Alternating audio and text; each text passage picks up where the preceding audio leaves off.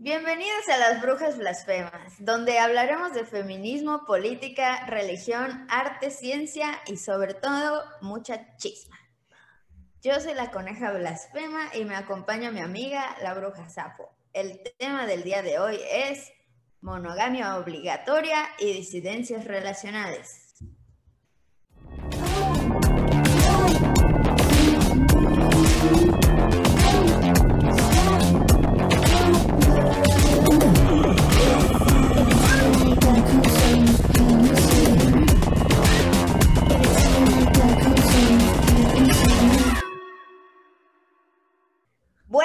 Noches, buenas noches, Pame, ¿cómo está? Buenas noches, aquí tomándome un cafecito. Mala idea, al rato no voy a poder dormir, pero, pero aquí estamos. Aquí estamos. Oye, está muy bueno. La neta es que, amigas, para ustedes no lo saben, pero nosotras ya lo dijimos hasta el cansancio. Güey, el tema de hoy está muy apasionante, así ya quería, ya quería exponer a ciertas ideologías que andan chingándome la vida. Entonces, la, semana lo pasada, que venga siendo lo que sale. el, el, episodio pasado estábamos de ya no queremos seguir con esto de las red flags, pero ahorita estamos de ya nadie nos va a parar. A ver cómo detienen a esta J, güey. A ver cómo le hacen. Pero, güey, sí, o sea, a estas em, alturas, pues ya, o sea, tanto Pame y yo ya estamos así clavadísimas con este tema. Y de hecho, hasta estamos pensando cómo hacer otro, otro episodio más. Porque la neta, o sea, lo que es nada más el puro tema de la monogamia está muy, muy, impresionante. Está muy, muy interesante. Espero que hoy podamos. Yo quedé loca. Ya, pues compartirles varias cosas que le gustan. ya quedé loca, o sea, ya. No, pero ajá, yo creo que una persona monógama que se pone a investigar de monogamia así como tú le hiciste queda loca, o sea, de que no, de que no creo que quede como mucho de otro camino. Pero, ajá, pues el punto es que eh, estamos pensando en igual y hacer otra edición más sobre la monogamia en sí, a lo mejor también un poco sobre el poliamor y todo eso. Realmente este tema salió pues de que Pame está en uno de estos modelos y yo estoy en el otro. O sea, Pame es equipo monogamia por el momento y, y yo soy equipo poligamia por el momento, ya sabes, así de que es lo único que voy a decir. Sí, de, ahí surgió y yo confieso que subestimé el tema y dije, ah, ya listo, no me haces buscada de Tini, ya en Wikipedia, ya estamos del otro lado. y, y quedé, uff, que ahorita ya no termino, pero... Qué emoción. bueno. sí, sí, sí. Sí, qué emoción. es que realmente las, las relaciones de pareja son como algo muy central culturalmente en la vida de las mujeres, sobre todo entonces, pues la neta sí vale la pena adentrarse a ver y qué hay detrás de, eso. ¿Quieres eh, comenzar con la monogamia, Pame? ¿Quieres hacerlo? Vamos a empezar. Es, es mucha información, así que hoy de una vez hago el disclaimer de que voy a leer muchas citas y también hacemos de una vez eh, la aclaración de que esto no es para invalidar ningún tipo de modelo relacional nada más es una crítica, crítica acerca de cómo ha estado el modelo monógamo impuesto. Pues vamos a darle con todo. A la monogamia obligatoria impuesta. Exactamente. La monogamia es una imposición que se da por sentada en la mayoría de las parejas. ¿Cuántas veces al iniciar una relación nos hemos sentado a hablar sobre si seremos monógamos o no? ¿Nos parece esto algo absurdo y obvio? ¿Nos parece que podría esto causar conflicto? ¿Como por qué? He aquí el meollo de todo este tema. El problema de la monogamia es que es la única opción indiscutible, impuesta y obligatoria, no dejando espacio para otros modelos de relaciones o para la no relación. Y vamos a empezar pues por el principio. ¿Qué es la monogamia? Y aquí voy a eh, leer una definición que está en el Wikipedia para que todo el mundo acceda a este conocimiento, que dice que la monogamia en el mundo animal se refiere a la relación de la pareja que mantiene un vínculo sexual exclusivo durante el periodo de reproducción y crianza de las crías. En relación con los humanos, la monogamia es un modelo de relaciones sexoafectivas basado en un ideal de exclusividad sexual por un periodo de tiempo indefinido entre dos personas unidas por un vínculo, que podría, por ejemplo, ser el matrimonio. El practicante o creyente de este modelo, pues, se le llama monógamo, ¿verdad? Claro que sí. Y pues aquí vamos a empezar con lo, con lo bueno. Aquí viene. Aquí viene lo bueno. La monogamia, como la conocemos actualmente, parte de conceptos judio-cristianos. Eh, hay una parcita de la Biblia que es de San Mateo 19, 3, 12, que dice, lo que Dios ha unido, que no lo separe el hombre. Y aunque no podemos disociar el concepto de monogamia y matrimonio, si queremos entender de lleno, al menos en, nuestro contexto occidental, por qué practicamos la monogamia y sobre todo por qué nos la han impuesto, eh, no vamos a profundizar tanto en ello. Vamos eh, a tratar de ser eh, lo más condensa, condensar lo más que se pueda la información porque en serio es un montón. Se habla de monogamia y hay un concepto aquí muy interesante que me gustaría primero preguntarte qué piensas de él, Ross, porque sé que ya lo ya te lo has topado, que es la monogamia serial. Primero voy a leer la definición, ¿va? Sí. Eh, la definición dice, la monogamia serial se refiere a la práctica de restringir el contacto sexual o amoroso a una sola persona por vez, por un tiempo limitado, después de lo cual se termina la relación para empezar alguna otra, y así sucesivamente. ¿Cómo ves con pues este? Yo he visto con estos dos un conceptos, par de... monogamia y monogamia serial. He visto un par de opiniones sobre lo que sería como la monogamia serial o más eh, una opinión y una definición más o menos por allá, pero justo es que realmente son, son conceptos que no se definen tan claro, o sea, no es como que una definición científica o eh, así sociológica estudiada, así estricta, pero pues por un lado como que tengo esta parte de que, ah, pues la monogamia serial es una de estas personas que no puede como durar tanto tiempo en una relación y sus relaciones son como muy cortas, que yo se lo atribuyo a, a que pues como que la época del enamoramiento no, o sea, se acaba o no sé, algo por allá. Este, y como que ya se acaba eso y pues, ah, bueno, otra y así, ¿no? Y como que van brincando de una a otra y pues de hecho es como lo que hace casi todo el mundo, ¿no? O sea, de que casi toda la gente está en una relación, tiene un novio y luego como que de que, ah, ya, este, ya no me gustó y termina y el siguiente y termina y el siguiente y así, o sea, como que está uno y otro y otro y otro, pero siempre es como monógamo.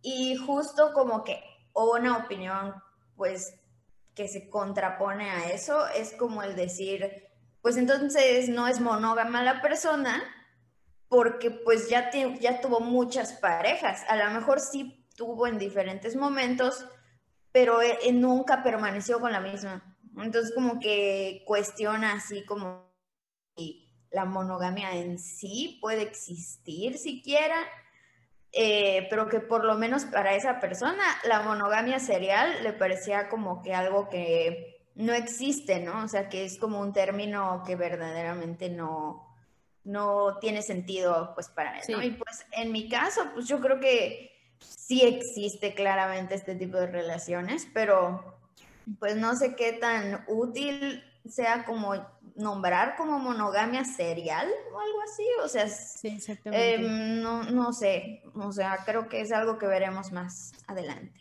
Eh, vamos, todo esto va a depender de los autores que lean y de las fuentes que consulten y vamos a ir viendo por qué. Eh, también se habla eh, de, de, estas dos diferenciaciones de la monogamia, como la monogamia serial y la monogamia estricta. Sin embargo, lo que como menciona Rosa, es como un poco extraño. A mí, a mí lo personal, y no soy la única que piensa así, es básicamente absurdo hablar de monogamia serial. Lo que, al menos según la definición, es monogamia, es estar con una pareja. Eh, o sea, para el ser humano, porque no estamos hablando de, pues, de personas, ¿verdad? Entonces resulta ser bastante contradictorio, incluso absurdo, porque el hecho de que tengamos múltiples relaciones eh, sexuales con diferentes personas, aunque no sea a la vez, no nos está definiendo, es como, pues no eres realmente monógamo, ¿sabes? Simplemente, eh, pues tienes un acuerdo de que va a ser uno a la vez, pero pues terminas la relación, que es otro, ajá, hay, hay cierta exclusividad, pero puede ser una persona que sea polígama teniendo una relación a la vez. O sea, de pronto creo que pensamos en, la poligamia como tener relaciones simultáneas y no es precisamente por ahí. Entonces, a mí lo personal, este concepto de monogamia serial es un poquito absurda. Em, me parece como un intento de tratar de escapar de este modelo de relación impuesta que es la monogamia, teniendo varias parejas, pero una a la vez. Es como de, no sé. Sí, justo siento que la iglesia, o sea, en mis, en mis tiempos de, de adolescencia, pues yo sí escuchaba como mucho condenar esto por la iglesia, ¿no? O sea, de que como que no solo me refiero a las autoridades eclesiásticas, sino como a toda la feligresería, eh, feligresiada, de que, güey, era como, no, ¿cómo está eso? De que ya cambió de novio, no, eso está mal. Si tienes un novio ya, ese es el que tiene que ser el bueno, ¿cómo está eso de andar probando? O sea, eso está mal, ¿no? Así como de que, y pues, ajá, como que yo entendí de, que habían personas que eh, decían que lo correcto era esperarte y no tener pareja hasta que llegue el bueno, ¿no? O sea, porque aparte, o sea, yo no estoy diciendo esto como la o el bueno, no, estoy diciendo el bueno a propósito porque el hombre es el que tiene que llegar a la mujer y la mujer tiene que ser el, el, elemento pasivo que no haga más que esperar a que llegue el bueno, o sea, básicamente, y que con ese güey te vas a volver primero como mm, tipo pareja, tipo noviazgo y que después de ahí vas a brincar al matrimonio y para toda la vida, o sea, ese es como el modelo, ¿no? Realmente que, yo entendí y que, muchas personas tenían como esa expectativa, pues sobre nuestros futuros, ¿no? De, las personas adolescentes, niñas adolescentes de esos y, tiempos. Y de hecho, por ejemplo, eso lo podemos ver antes, eh, y yo les, desde un principio comenté, eh, para entender cómo funciona todo esto y cómo llegó a ser algo pues como es la supuesta, este, este modelo de la monogamia, no podemos como dejar a un lado este concepto de matrimonio ni los preceptos judeocristianos, porque de ahí viene todo este problema, ¿verdad? Este, en su momento era, no se no habían divorcios cuando te casabas por la iglesia. Y para que contara, pues era casarte por la iglesia. Y era una vez. Entonces, Em, esto de la monogamia sería al menos sobre este concepto, pues no hace mucho sentido y la verdad es que tenemos que ser muy honestos. Si estamos hablando de una persona, ya, ya a nivel de, de romper pactos y infidelidades, en una persona o en una relación que impere la infidelidad, no la podemos llamar monógama. O sea, hay que llamar las cosas son mamadas. Eso, eh, mamadas, no, no estamos diciendo de que eh, hay permisos para romper pactos, no, no, no, no, no pero las cosas como son. Si están teniendo relaciones con un montón de personas, ya sea, eh, aunque su pareja no lo sepa, pues no, no están llevando una relación monógama, ¿verdad? O sea, la mm, verdad. O sea, si ni siquiera las monogamias seriales ya, o sea, se consideran tan monogamia realmente, imagínate las relaciones que se asumen eh, monógamas, pero que están rompiendo ese esquema monógamo, pues con esta doble moral de la infidelidad, ¿no? sí, sí. Pues, y según Coral Herrera Gómez, escritora y comunicadora feminista española eh, que es conocida por su análisis y crítica al mito del amor romántico, para ella la monogamia es un mito. Y voy a leerles eh, pues una cita de ella. Fuertes declaraciones. Fuertes declaraciones. Dice, la monogamia es ensalzada por la cultura patriarcal como una de las esencias del amor verdadero. Por eso el adulterio es otro relato que rechaza las relaciones al margen de este modelo. El, adulterio es clandestino y subversivo porque representa la ruptura de ese pacto conyugal. No solo sacude los cimientos de la pareja, sino que también los de la institución familiar y por extensión la estructura social al completo. Manifiesta como la prostitución toda la hipocresía de la sociedad burguesa, ya que es un fenómeno muy frecuente en una sociedad que se dice monogámica y porque constituye la fuente de gran parte de las historias de amor que consumimos a través de los medios de masas y los productos de las industrias culturales. Güey, hay un artículo increíble que ella escribió, así está buenísimo.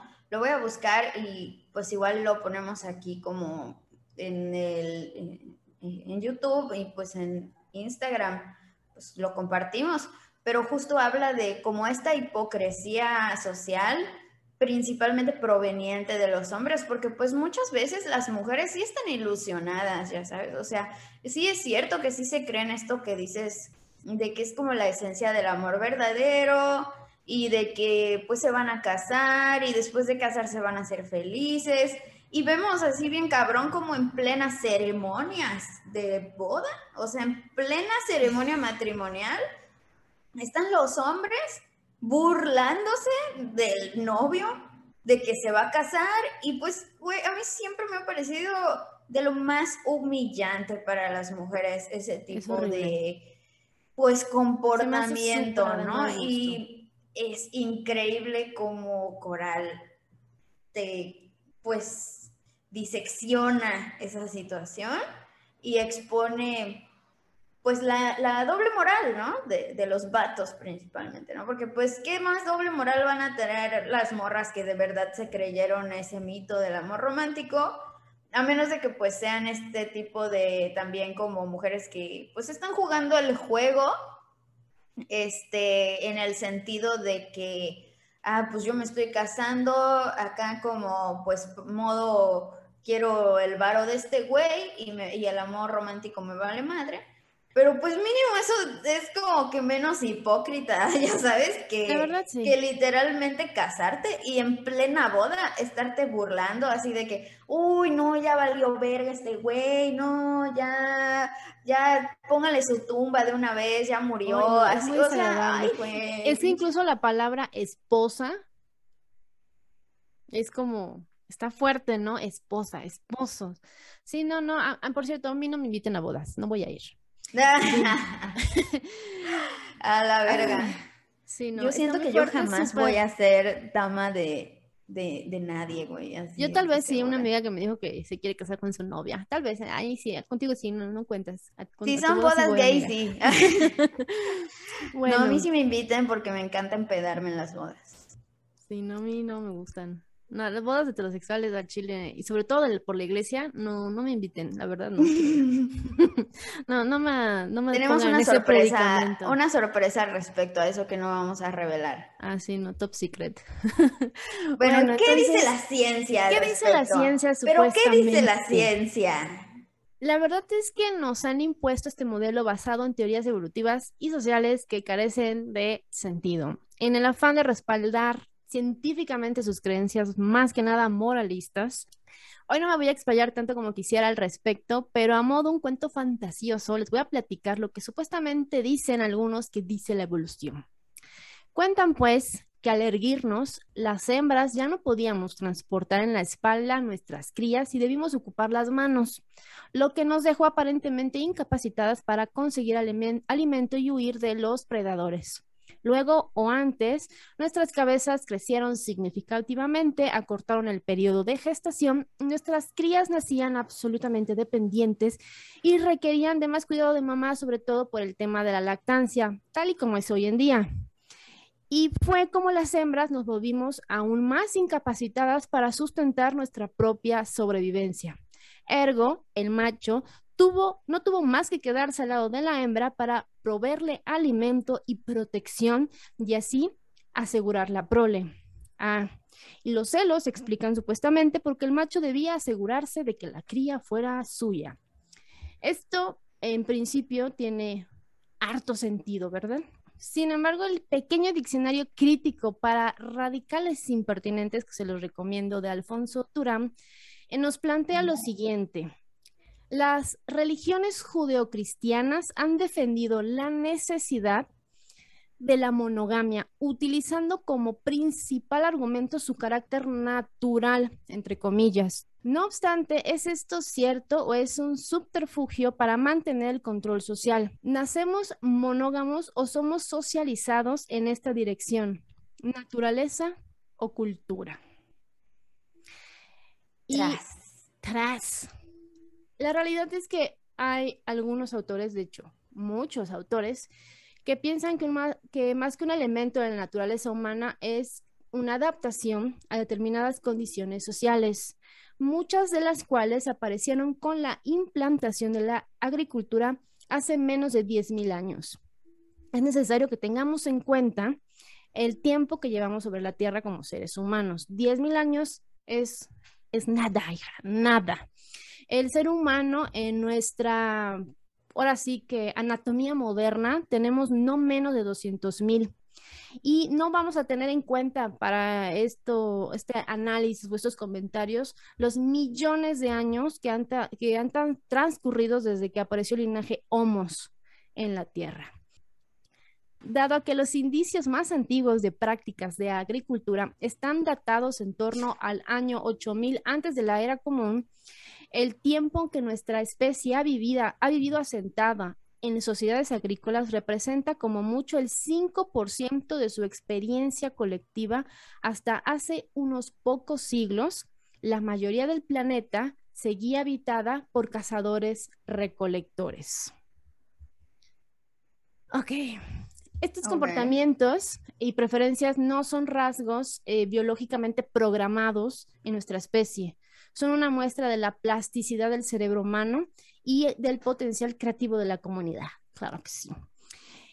Por poner únicamente un ejemplo, estos autores argumentan que la predilección aparentemente sistemática de las mujeres por hombres con acceso a la riqueza no es resultado de una programación evolutiva innata como afirma el modelo convencional, sino la simple adaptación de la conducta a un mundo en el que los hombres tienen el control de una proporción desmesurada de los recursos. Em, según Jared Dimond, que es un geógrafo, escritor estadounidense de literatura científica, biólogo, fisiólogo, evolucionista y biogeógrafo, doctor por la Universidad de Cambridge, etcétera, etcétera. Él dice que el paso por la agricultura fue una catástrofe de la que nunca hemos podido recuperarnos. ¿Y qué tiene que ver la monogamia con la agricultura? ¿Qué pedo, bruja sapo? ¿Qué fumaste hoy? Pues no lo sé, les voy a platicar.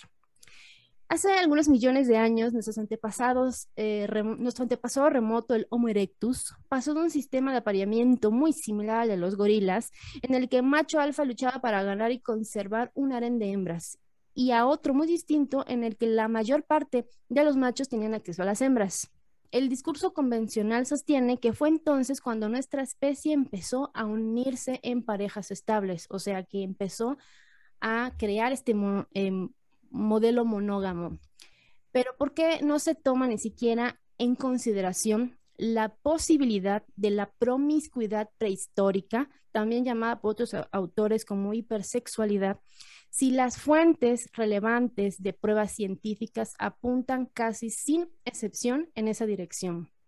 Numerosas... Pues sospechoso. Sospechoso, ¿verdad? Sospechoso. Hay muchísimas investigaciones en el campo de la primatología, la antropología, la anatomía y la psicología que apuntan a la misma conclusión fundamental. Los seres humanos y nuestros ancestros homínidos hemos pasado la práctica totalidad de los últimos millones de años conviviendo estrechamente en pequeños grupos en la que la mayoría de los adultos mantenían simultáneamente relaciones sexuales sin ningún problema. Además de los abundantes indicios científicos de que disponemos, muchos exploradores han dejado testimonios escritos repletos de historias rituales, orgiásticas, parejas compartidas, sin miramientos y sin una sexualidad, sin atisbo de vergüenza o culpa. Esta, esta coneja que estudió artes visuales puede dar cuenta por un montón de registros que se han hecho de arte griego, romano, etcétera, de que claramente pues la, monogamia pues no era la regla, ¿verdad? la monogamia no era como lo absoluto y único y ni el modelo científicamente existente, y, o sea, de esa época. Sí, no, no, no, no. básicamente hemos vivido en una mentira, hija. aquí la pregunta pues más que nada es como una, una teoría construida más que descubierta, o cómo se podría decir. Es que estas teorías no son nuevas, no son nuevas. Desde el señor Darwin, que pues vi que en la época victoriana eh, ya habían estas teorías de la hipersexualidad del hombre primitivo. Eh, Darwin cometió algunos errores por ahí eh, que, nos desgració a todos, la verdad, al perpetuar una mala imagen del hombre primitivo y hacer afirmaciones que no estaban sustentadas, pero incluso él mismo se retractó, pero nadie le hizo caso y era too late. Esto no es nuevo, o sea, simplemente mm, es lo que arroja la evidencia, pero estamos tan adoctrinados. Por eso desde el principio dije que el, modelo monógamo, como lo conocemos hoy en día, está cimentado en bases, en, creencias judeocristianas y eh, los las investigaciones científicas, tristemente muchas de ellas están sesgadas a, esto y tratan de defender a como pueden esto, la, monogamia, pero, pero ya hay evidencias que que te quedas como que, ¿qué estamos haciendo? O sea, las evidencias están y no son de ayer. O sea, sí, ¿no? De que te des cuenta de que no les importa la verdad, sino que más bien les interesa como conservar una retórica de la historia. Quieren ajustar su verdad a la realidad y no es así como funciona el mundo. Entonces la pregunta es, eh, ¿qué impulsó los acuerdos monógamos? Entonces voy a decir brevemente cómo se construyó la monogamia a partir de que el ser humano se asentara en estos, eh, se pasara de ser, eh, ¿cómo se dice? Cuando no te quedas en ningún lugar. Bueno, cuando se mm. convirtió en sedentario y empezó a, descubrió y desarrolló la agricultura. En un artículo de la revista Science titulado en español, Más preguntas sobre la función del proveedor, el autor se plantea el siguiente cuestionamiento. ¿Por qué los primeros padres humanos proporcionaban alimento a sus parejas a cambio de fidelidad? La familia nuclear con una pareja fiel surgió como resultado del cambio de alimentos por fidelidad.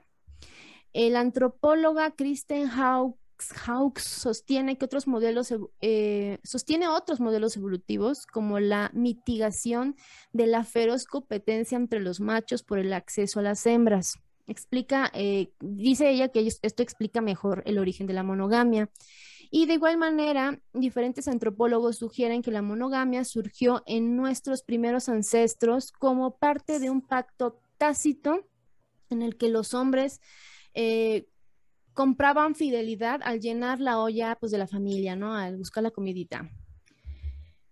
Y bueno, voy a comentar rápidamente en un caso que incluso varios de estos antropólogos eh, los hizo dudar, ¿no? Por ejemplo, eh, existen sociedades primitivas aisladas en el que la paternidad está algo desdibujada como la conocemos nosotros.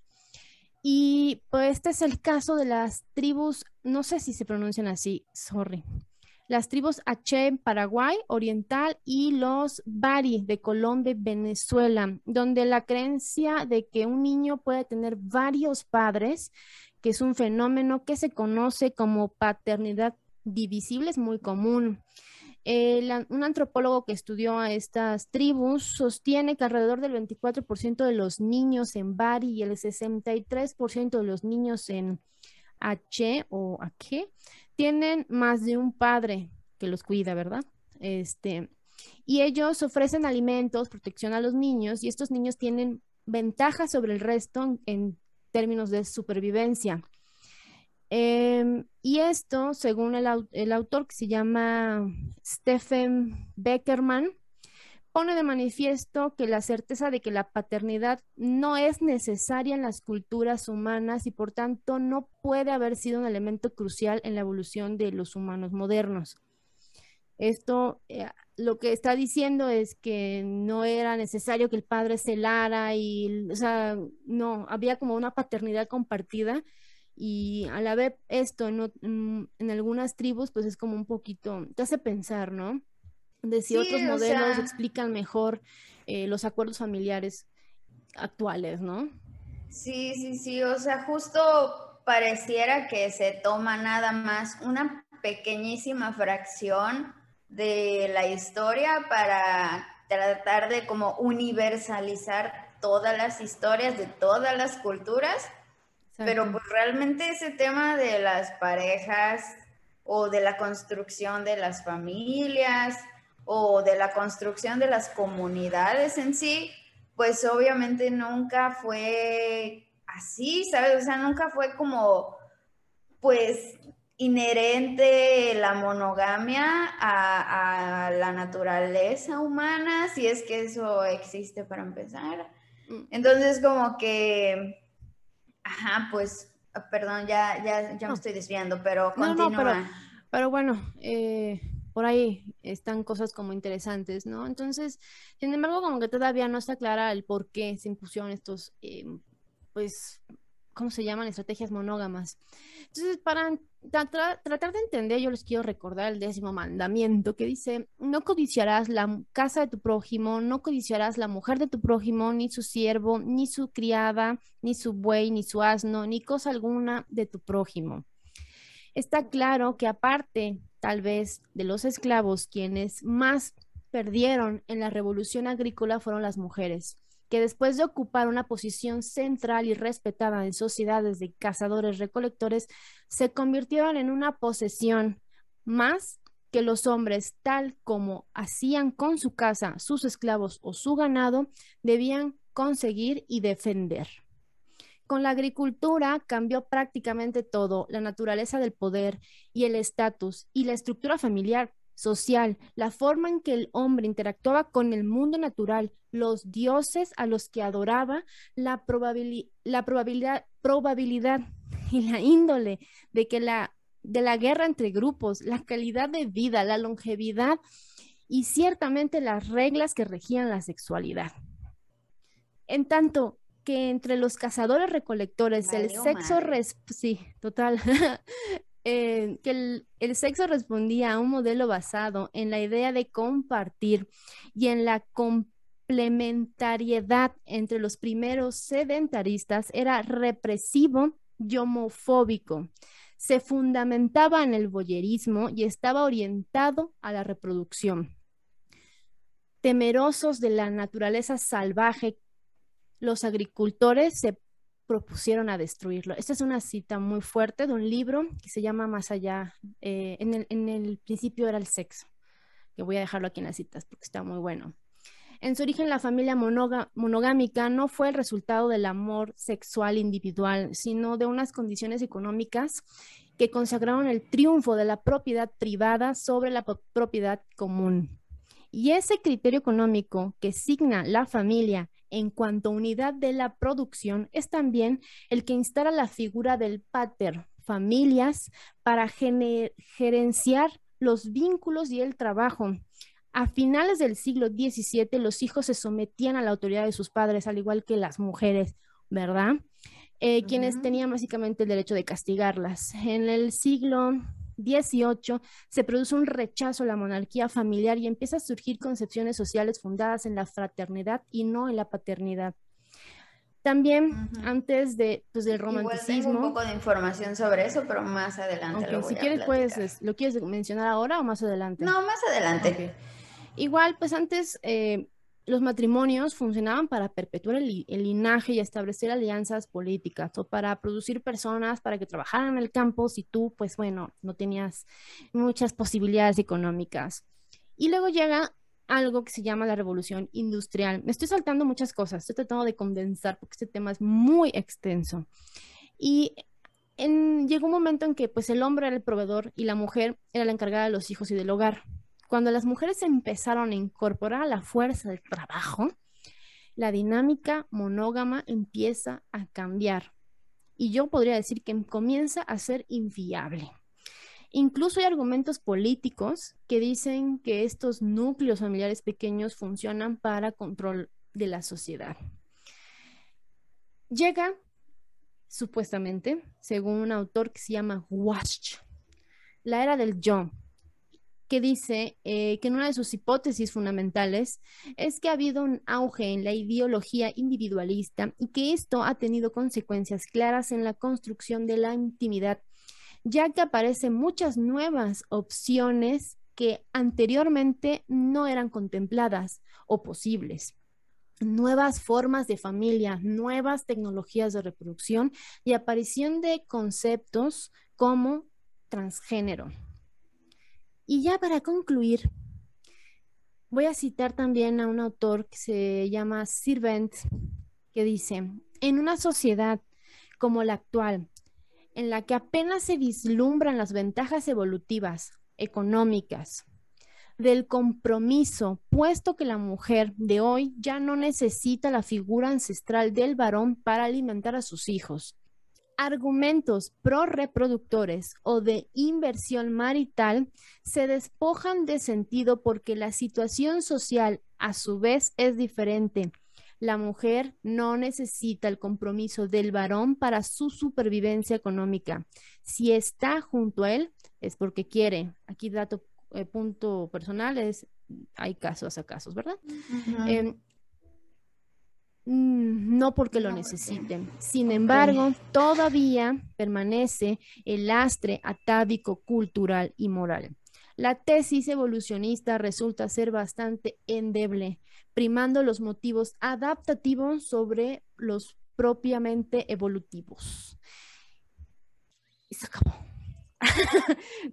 pues sí, o sea, es que básicamente, ay, güey, es que eso es algo que en algún punto de mi vida cuando lo entendí, como que me cambió mucho la vida, el entender cómo la economía ha jugado un papel fundamental siempre en la vida de los humanos, al cambio de cambiar absolutamente todo. O sea, si cambia la economía, cambia todo, cambia la cultura, cambia la política, cambia todo. Básicamente como que la, economía es este elemento base que no es como que ah, pues puede permanecer la política de este modo y luego cambia la economía, pero la política se sostiene. No, o sea, ya de que cambió la economía, cambió todo. Y pues justamente aquí es como se puede ver, ¿no? Como ah, en que ha ido cambiando, pues históricamente la situación económica de las mujeres, es que también la monogamia como una regla impuesta en algún punto de, esta historia. Deja de tener sentido. A conveniencia, todo el contexto. A conveniencia de la distribución de poder inequitativo. Es que entonces ahora ya se, se pone en tela de juicio como de que, güey, nosotras ya estamos ocupando mucho más campo en este sentido. Y, güey, o sea, neta, sí hay, hay una frase que yo sé que no tiene tanto que ver con la monogamia, pero que verga, güey. O sea, más frase que, más que frase, o sea, una, o sea, como decir una idea de que respecto al trabajo de los cuidados y trabajos domésticos, hay un documental muy chido que se llama Cuidado Resbala, es español, y habla de cómo si tú intentaras darle un pago justo y un trato laboral justo a las trabajadoras domésticas de todo el mundo, la economía global se cae. Básicamente, la economía global está sostenida en la explotación de las mujeres que desempeñan el cargo de cuidados y de em, limpieza, en general como de ser las amas de casa, asalariadamente. Entonces, pues, ¿cómo, cómo vas a, a poder tener una independencia de tu pareja si no tienes una independencia económica? Porque tu parte es estar allá como asalariada existiendo y además como que no puedes tener trabajo porque si tienes trabajo, bueno, no es que no puedas, en algún punto de la vida no se pudo, ya sabes, o sea, en algún punto de la vida no teníamos derecho a trabajar, pero ni a estudiar, ¿no? Pero ahora que ya se puede, tampoco es como que tan fácil porque justo hay una violencia social, cultural bastante incisiva contra las mujeres que trabajan, ¿no? Incluso dentro del mismo campo laboral hay una violencia de género cabroncísima que precariza a las mujeres de por sí y sobre todo eh, también existe como esta situación de hiperexplotación a las mujeres, ¿no? O sea, solo hay que mencionar el caso de Ciudad Juárez para darnos como una idea de hasta qué extremos puede llegar la violencia en relación a este, pues como eh, intento de que prevalezca el poder en las manos de los hombres, ¿no? De las mafias que se están construyendo allá, o sea, está brutal ese tema. Y pues la neta que está súper interesante también como la parte de la ciencia, ¿no? O sea, lo que mencionabas al inicio, de cómo han ocupado la ciencia para establecer como justo una retórica pues de la historia universal, ¿no? Sí, sí, y, ni siquiera es que hayan como manipulado la información, no, no, no, aquí sí, eh, la ciencia es importante, claro que sí, pero no podemos eh, poner en un, en un pedestal intocable, hay que cuestionarnos eh, a la ciencia también, porque al fin y al cabo la hacemos nosotros. lo que es, yo creo que aquí sí la ciencia falló, o más bien los científicos, más bien, al dejarse, eh, pues, sesgar, porque, pues bueno, ¿cómo te explico, no? Ojalá, y si les interesa que nos explayemos de, en ese sentido específicamente del papel que jugó la, ciencia y los científicos en esto, pues, coméntenos, claro que sí. Lo que es un tema también extenso, no, no o sea, de aquí nos podríamos extender a demasiadas direcciones, ¿no? Pero pues digamos, este capítulo en específico es como de la monogamia obligatoria y de los modelos de disidentes, ¿no? De, relación. Entonces, pues ya vamos a ir este, más sobre ese tema para no desviarnos demasiado. Pero justo, pues lo mismo que dice Pame, ¿no? O sea, escríbanos ahí en los comentarios o mándenos un mensajito o algo así. Si ustedes quieren que hablemos de alguna eh, de estos subtemas en específico o igual ustedes saben al respecto y nos pueden contar más cosas porque... O su opinión, o, corregir, ¿Cuántas morras no, no nos siguen así de que biólogas y comunicólogas, un montón de gente que, o sea, antropólogas, etcétera, que tienen como un montón de conocimientos que igual nos podrían aportar. Absolutamente. Amigas, al final decidimos siempre sí cortar en dos este episodio porque la neta nos ahondamos en la chisma de una forma, nos fuimos así, pero mira, nos fuimos por la chisma. Entonces, pues la verdad sí quedó muy largo, pero vale mucho la pena pues todo lo que estuvimos platicando. Entonces sí queremos como que esté incluido todo, pero eh, para que no sea tan pesado, pues decidimos dividirlo en el primer más sano de monogamia. Segundo episodio, no monogamia. Entonces, pues, eh, recuerden. Recuerden, si les gustó, denle manita arriba, comenten, compartan, suscríbanse y activen la campanita para que podamos crear más contenido blasfemo para ustedes. Gracias por escucharnos. Esto fue Las Brujas Blasfemas, su nuevo podcast favorito. Adiós.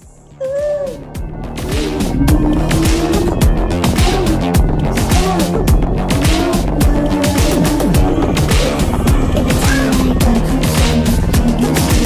you.